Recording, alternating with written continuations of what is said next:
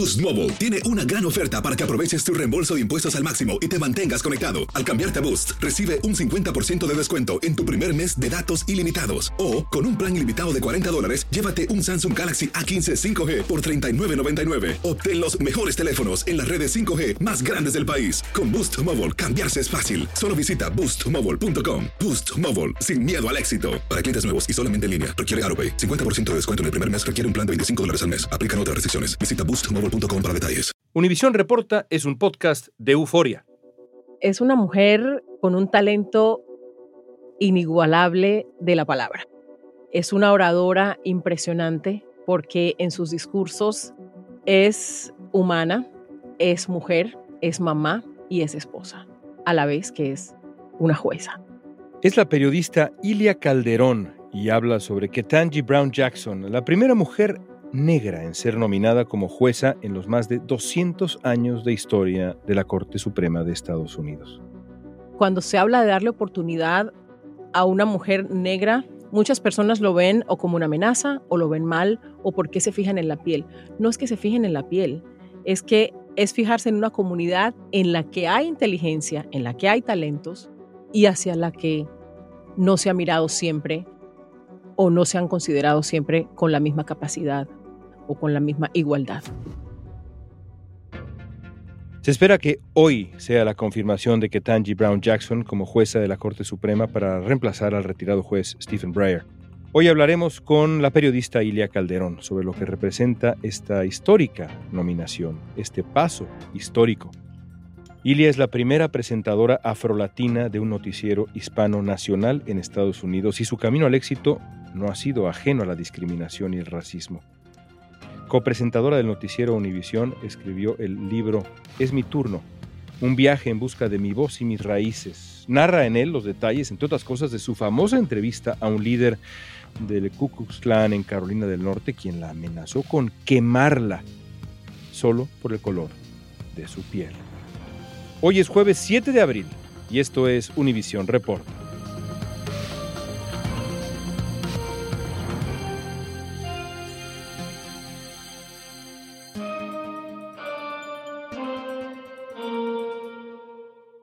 Me llamo Ilia Calderón, soy la mamá de Ana Yang Calderón, periodista colombiana, chocuana, eh, feliz, apasionada, intensa, impaciente, más o menos por ahí. y maravillosa, eso ya lo sumo yo. Ilia, parece increíble cuando uno lo piensa que, que Tangi Brown Jackson sea la primera mujer negra en llegar a la Suprema Corte. Son dos siglos de historia. Es increíble. Es increíble todo lo que se ha trabajado, es increíble todo lo que se ha logrado y es increíble lo poco que hemos avanzado. Estamos en el año 2022 y recién la Corte Suprema de Justicia de los Estados Unidos empieza a parecerse a lo que vemos en la calle todos los días, a lo que vemos en la estación del autobús, a lo que vemos en el subterráneo de Nueva York o en Chicago, a lo que vemos en las filas, en los centros de votación. Y es un paso importante que nos debe llenar de mucho orgullo a todos los que somos negros y, que tenemos descendencia africana. Es como empezar a recoger un fruto, ¿no? De, de todo el trabajo, de toda la lucha, de hablar, de decir, de no quedarse callado, de poner el tema sobre la mesa en las casas, en las universidades, en los centros de trabajo. El primer hombre afroamericano en llegar a la Suprema Corte fue Thurgood Marshall en 1967. 55 años tuvieron que pasar para que llegara Ketanji Brown Jackson, es decir, aquella conquista llegó muy tarde para los hombres negros, los hombres afroamericanos, pero esta, insisto, se tardó muchísimo más en llegar. Hasta el siglo XXI ya habían entrado. Exactamente y eso te da una fotografía, ¿no? Una radiografía de lo que ha sido y de lo que es la vida para una mujer negra en cualquier ámbito, en el ámbito judicial, en el ámbito laboral, en el ámbito académico. A todas nos ha costado y a todas nos cuesta más de lo que se supone que debería. Porque, porque cuando se habla de darle oportunidad a una mujer negra, Muchas personas lo ven o como una amenaza o lo ven mal o porque se fijan en la piel. No es que se fijen en la piel, es que es fijarse en una comunidad en la que hay inteligencia, en la que hay talentos. Preparación de sobra. Exactamente, y hacia la que no se ha mirado siempre o no se han considerado siempre con la misma capacidad o con la misma igualdad que, que se le da a otros grupos, a otros grupos étnicos. Entonces, hay que celebrarlo, hay que hablarlo, y lo escucho mucho porque cuando hablo de este tema la gente dice, pero, pero ¿por qué lo tienen que decir? ¿Pero qué importa que sea negra? Sí importa porque mi hija se va a ver reflejada en esa foto, porque niñas como ella se van a ver reflejadas en esa foto y porque las, las jóvenes que están hoy en las universidades estudiando leyes van a entender que es posible llegar ahí, porque ya ella lo hizo. Entonces, para ellas hay un camino, digamos, pavimentado. Evidentemente, como dices tú, no es falta de capacidad, no es falta de preparación. Otras candidatas han sido extraordinarias antes. ¿No han llegado por racismo? ¿Tú lo explicas así? El racismo está bien arraigado en la cultura estadounidense y en la cultura en, cada país de América Latina donde hubo esclavos o esclavizados o personas traídas de África que fueron secuestradas allá, traficadas y esclavizadas en América es uno de los males más difíciles de erradicar. Pero sobre todo porque cuando esa palabra entra en una conversación, les da miedo hablar de eso, porque les da miedo reconocerse racistas, porque les da miedo reconocer que la frase aquella de, de no te cases con un hombre negro porque no quieres peinar trencitas, o, o de la manera como se mira a la mujer negra que se viste de cierta manera o usa el pelo de cierta manera, no quieres reconocer que tu actitud es racista. Entonces, es uno de los males más difíciles de erradicar porque la gente no lo quiere reconocer. Y no estamos listos en todos los ámbitos para reflexionar al respecto y desaprender. Desaprender esas cosas que han estado tan arraigadas en nuestra cultura y que las damos por sentado o como si fueran normales. Jackson, de 51 años, estudió en Harvard en la Facultad de Derecho y es la primera defensora pública federal en ser nominada al Tribunal Supremo. Podría convertirse en la segunda persona negra del actual tribunal, el otro es el muy conservador Clarence Thomas, y solo la tercera de la historia. Los republicanos que se oponen han tratado de presentarla como una jueza débil, blanda contra el crimen, permisiva, que en el pasado ha mostrado excesiva empatía con los acusados. Especialmente han debatido sus sentencias contra delincuentes de pornografía infantil. Ella ha defendido sus decisiones y su neutralidad, recordando que la Constitución otorga al Congreso el poder de hacer leyes y a los tribunales el de interpretarlas los jueces no pueden hacer leyes, los jueces no deberían hacer política, dijo durante una audiencia en el Senado. ¿Quién es Ketanji Brown Jackson? ¿Qué nos puedes compartir de ella? Es una mujer con un talento inigualable de la palabra. Es una oradora impresionante porque en sus discursos es humana, es mujer, es mamá y es esposa, a la vez que es una jueza. Es una mujer de una familia de clase media. Estudió en Miami, en una escuela pública en Miami, en su secundaria. Y luego en sus estudios de leyes se destacó siempre como una de las mejores estudiantes. Se graduó con honores em, en su especialización también. Y, y es una mujer que está preparada para aplicar la ley, que es lo que nos tiene que interesar a nosotros, que está preparada eh, y que tiene carácter para aplicar las leyes que ya están ahí. Ella no se está inventando nada, ella no va a cambiar nada. Ella tiene el conocimiento necesario y la preparación para aplicar la ley como la tienen los otros magistrados de la Corte Suprema. Jackson fue sometida a más de 30 horas de audiencias e interrogatorios. Durante el proceso, algunos senadores compartieron su entusiasmo por la nominación. El senador Cory Booker, de Nueva Jersey, expresó que lo embargaba la alegría la posibilidad de confirmar a un juez que ayudaría a que el tribunal se pareciera más a Estados Unidos. You are my harbinger of hope. This country is getting better and better and better. Otros, como los senadores republicanos Josh Hawley o Ted Cruz, la interrogaron sobre sus puntos de vista en cuestiones de raza. He experimentado la vida de una manera quizá diferente a la de algunos de mis colegas por ser quien soy, respondió ella. Y eso podría ser valioso. Espero que lo sea si me confirman en el tribunal. El líder de la minoría en el Senado, Mitch McConnell, dio a entender que ella está relacionada con la izquierda extrema e instó a sus colegas a revisar sus credenciales y su historial. Enfrentó un eh, proceso de confirmación eh, complicado. ¿Cómo explicas lo que, lo que vimos? La única manera de explicarlo es politizado. Politizado. Un proceso que tiene que ser de confirmación de una persona de leyes capacitada completamente, una de las mejores hojas de vida que, se presentaron en la mesa del, presidente para nominar. Pero ver, por ejemplo, senadores como Lindsey Graham, que la confirmó y habló bien de su carrera cuando ella se presentó a, la Corte del Distrito de Columbia y a la Corte de Apelaciones, y esto apenas hace en el verano del 2021, no hace ni siquiera un año. Y habló de pronto le descubrió defectos el senador como Graham. un camaleón. ¿A qué obedece esto? Si no es a la política, a que no quiero que una persona de otro partido que no es el mío pueda llegar a la Corte Suprema de Justicia. Entonces, es difícil. A veces me daba rabia ver las, las audiencias en el proceso de confirmación, pero me impresionó siempre la manera en que ella contestó. Y eso te dice mucho de una mujer inteligente, ecuánime, equilibrada, no la vimos reclamando, por favor, no me ataquen, no la vimos reclamando ni llorando porque eh, le estaban atacando con preguntas eh, bastante fuertes. La vimos llorando cuando el senador Cory Booker habló muy, muy bonito sobre lo que significaba para la comunidad afroamericana el hecho de que ella estuviera en esa silla.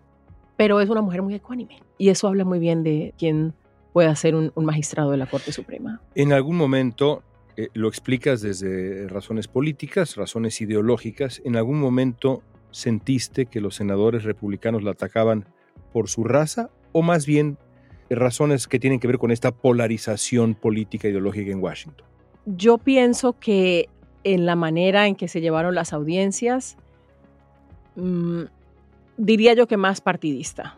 Diría yo que más partidista porque creo que no está en juego el hecho de, de que ella eh, sea una mujer preparada para la posición, pero lo vi completamente partidista. La senadora republicana Susan Collins de Maine mencionó que para ella era importante que el juez confirmado fuera electo con apoyo bipartidista, porque es importante para la confianza del público en este tribunal.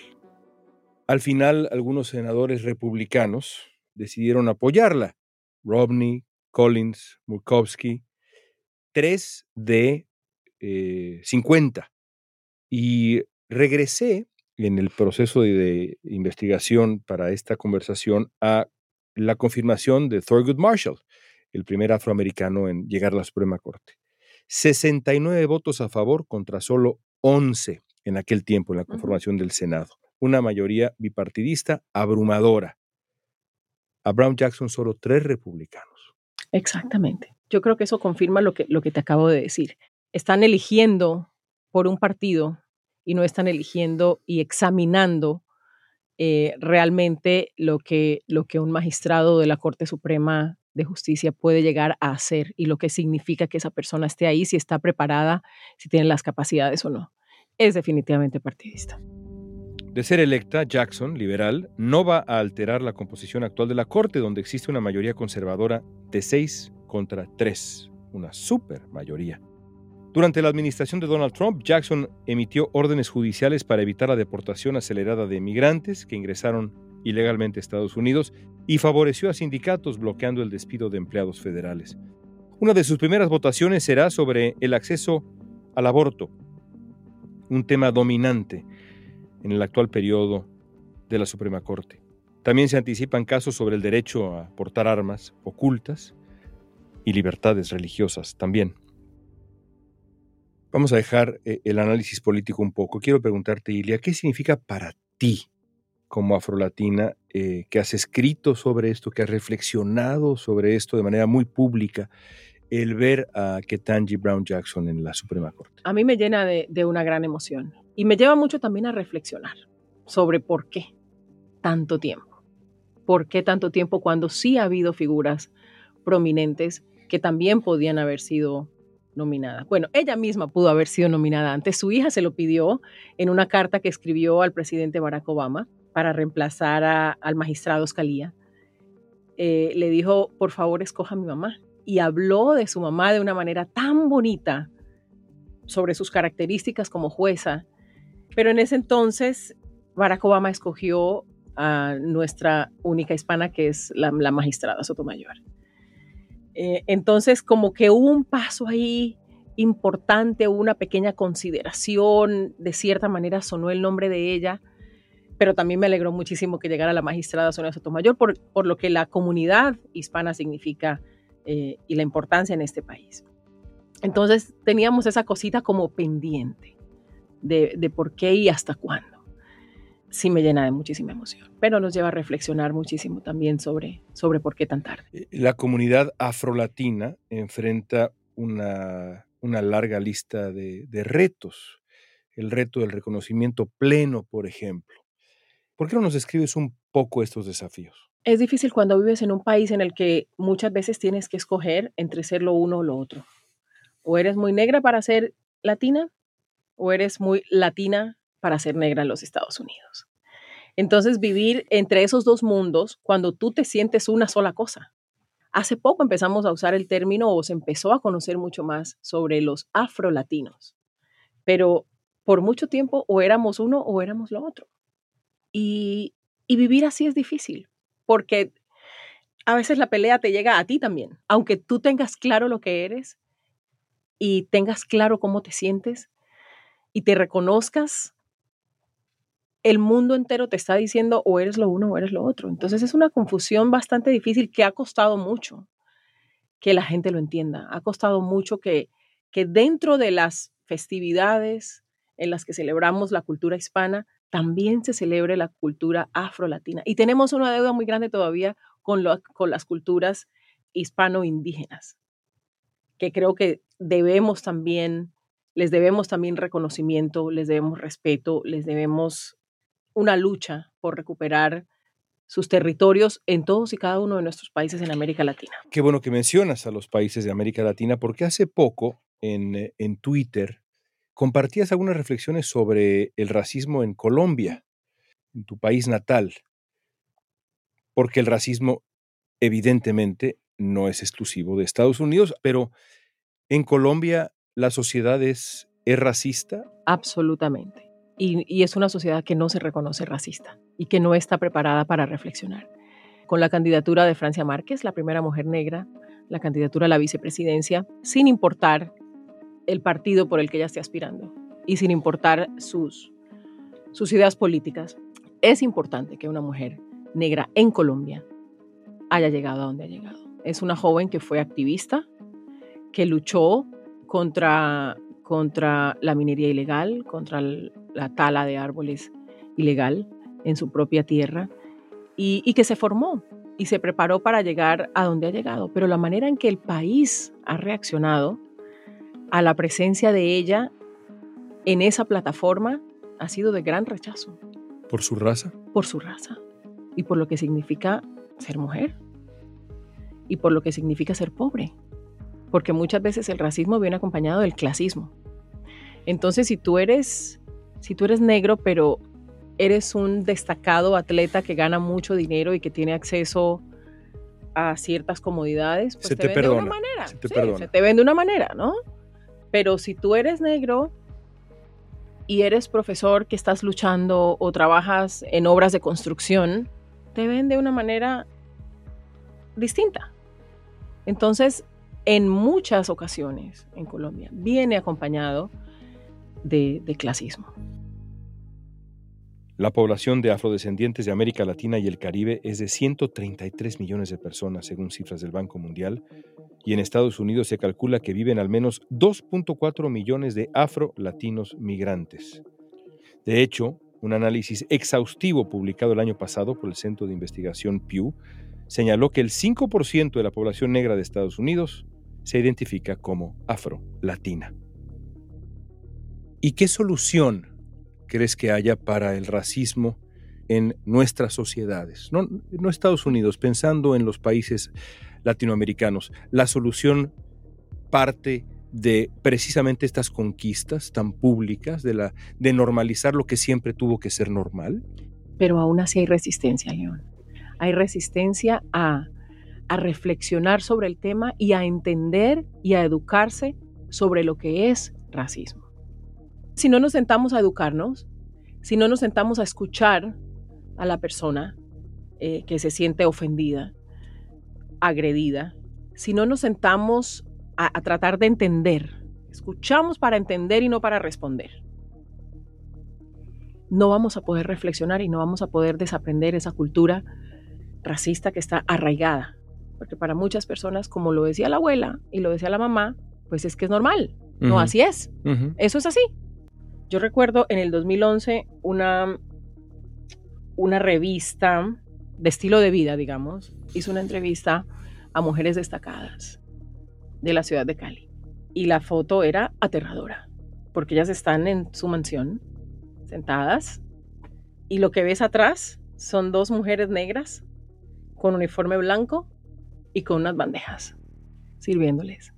¿Y nunca se dieron cuenta qué tipo de imagen estaban publicando? La publicaron. Y para mucha gente eso estuvo normal, porque es que es así.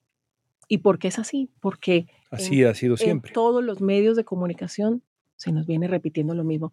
Entrevisté a, Mario, a Mauro Castillo, que fue la persona que hizo de Félix y que canta We Don't Talk About Bruno, esta canción que llegó a los número mm. uno de la más popular en la, historia de Billboard, sí.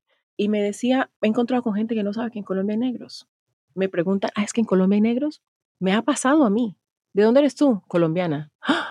Y es que en Colombia hay gente, sí, porque no lo mostramos. No lo mostramos, porque nos dedicamos a crear una cantidad de producciones de una cultura y un momento que nos hizo tanto daño en la vida. Y entonces viene alguien de afuera y resalta todo lo que estamos viendo hoy en Encanto.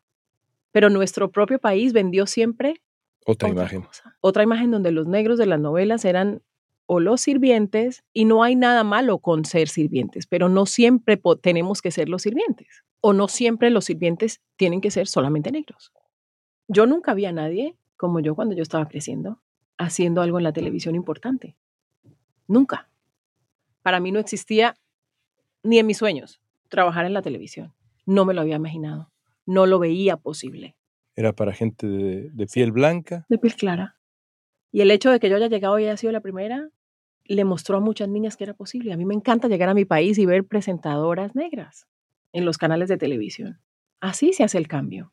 Pero si nadie lo ve, si nadie lo quiere hacer, si nadie quiere reflexionar, es bien complicado. Pues ahora estamos ante un cambio importantísimo en Estados Unidos, una barrera que, se cae, que se derriba, y faltan otras, Ilia. Falta en, en, ese contexto un magistrado de origen asiático, americano, y falta un hombre hispano.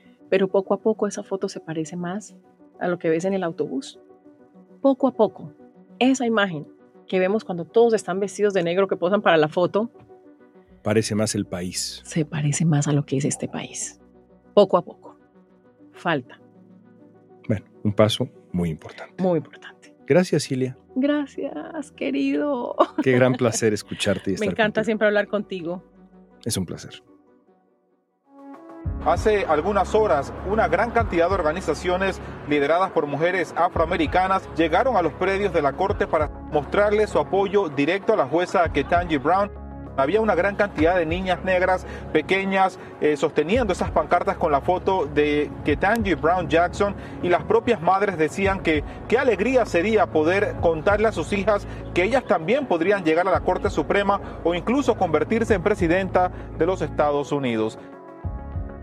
La confirmación de Jackson es para muchos una reivindicación y una señal de esperanza para una parte de la población que siempre ha estado llena de capacidad y disposición para ocupar sitios de enorme relevancia, pero no siempre ha tenido el acceso que merece para ello. Y esta pregunta es para ti y se inspira en la conversación con Ilia. ¿Qué significa para ti personalmente la llegada de una mujer como Ketanji Brown Jackson a la Corte Suprema de Estados Unidos? Usa la etiqueta Univisión Reporta en redes sociales y danos tu opinión en Facebook, Instagram, Twitter o TikTok. En la producción ejecutiva, Olivia Liendo. Producción general, Isaac Martínez. Asistencia de producción, Isabela Vítola. Música original de Carlos Jorge García. Soy León Krause. Gracias por escuchar Univisión Reporta.